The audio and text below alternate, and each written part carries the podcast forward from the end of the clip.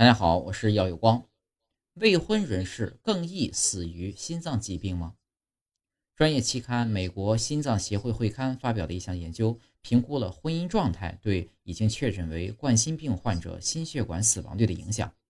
发现相比结婚状态，无论离异、分居、丧偶还是一直单身，心血管死亡率均明显升高。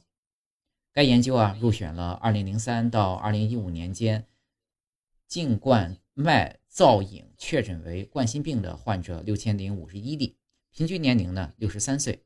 男性占百分之六十四，其中已婚者四千零八十八例，未婚者一千九百六十三例，其中未婚者又可细分为离异、分居的占八百四十二例，丧偶六百七十例，一直单身四百五十一例。经过三点七年的随访。总体人群因各种原因死亡者一千零八十五例，约占百分之十八；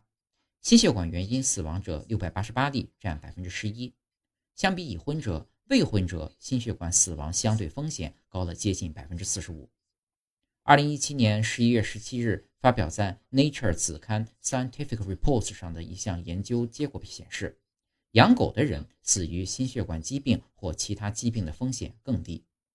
此外呢？还有一个非常有趣的发现，对独居的人来说，养狗的保护作用尤其突出。具体来说，在随访期间，与单身的非狗主人，也就是单身不养狗的人相比，单身的狗主人死亡风险降低了百分之三十三，心血管疾病的风险降低了百分之十一。可以看到，陪伴的力量是多么的强大。